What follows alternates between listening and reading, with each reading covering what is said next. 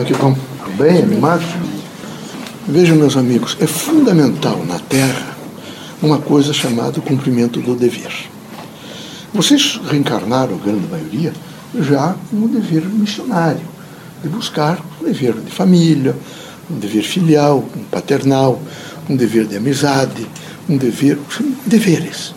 E é preciso que vocês todos estejam sempre absolutamente conscientes do cumprimento desses deveres. Nós falamos em virtude, nós falamos que a virtude maior é realmente ela agasalha o cumprimento do dever. Quando nós falamos em lealdade, nós falamos em uma virtude que conscientiza o homem, efetivamente, a ser leal, veja, com o Criador, consequentemente com o seu próximo. Quando nós falamos no bem, nós queremos dizer que, sob todos os pontos de vista, o Evangelho de Cristo, quem quer materializá-lo, tem que estar absolutamente consciente da responsabilidade, portanto, do cumprimento do dever daqueles preceitos. Quando nós falamos no sentido do médium, nós falamos que o médium tem que, como princípio, em primeiro lugar, entender o fundamento, o fundamento da vida, que é Deus. Depois ele tem os outros princípios. Ele precisa compreender que a doutrina dos espíritos está sempre apregoando amor, fraternidade, não é? construção, conjunção, dimensão, evidentemente, da luz, do afeto. A nossa grande proposta, nós espíritos ao vivos da Terra, é sensibilizá-los a uma paz social. Vocês devem ter paz social. Nós não podemos nunca aplaudir destruição, seja lá de quem for.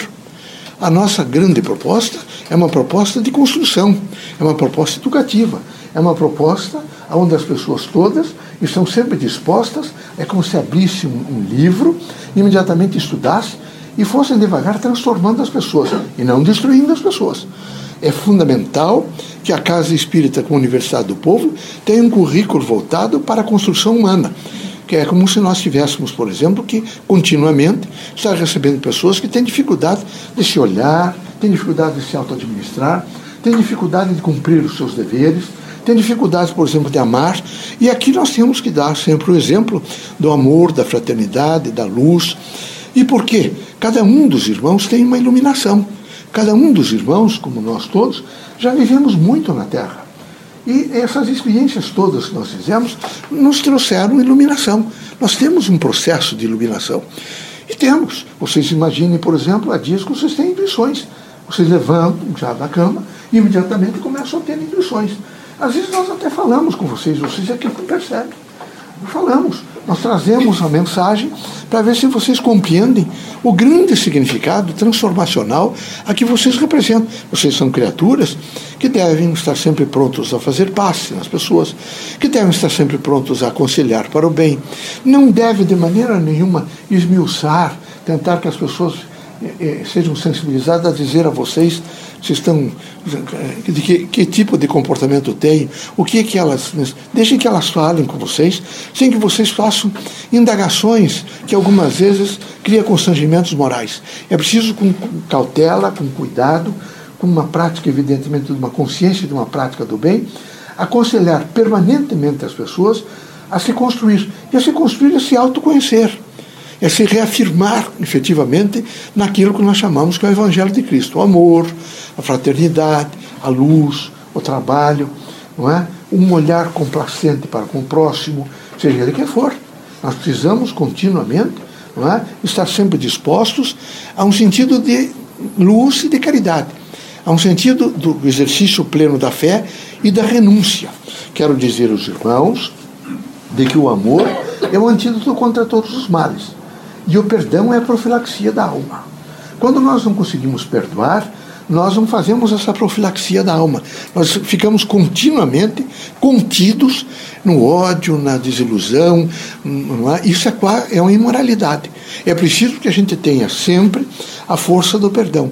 Se não é profunda, que pelo menos ela seja viável a nível de vocês que estão naquele momento fazendo o processo do exercício do perdão.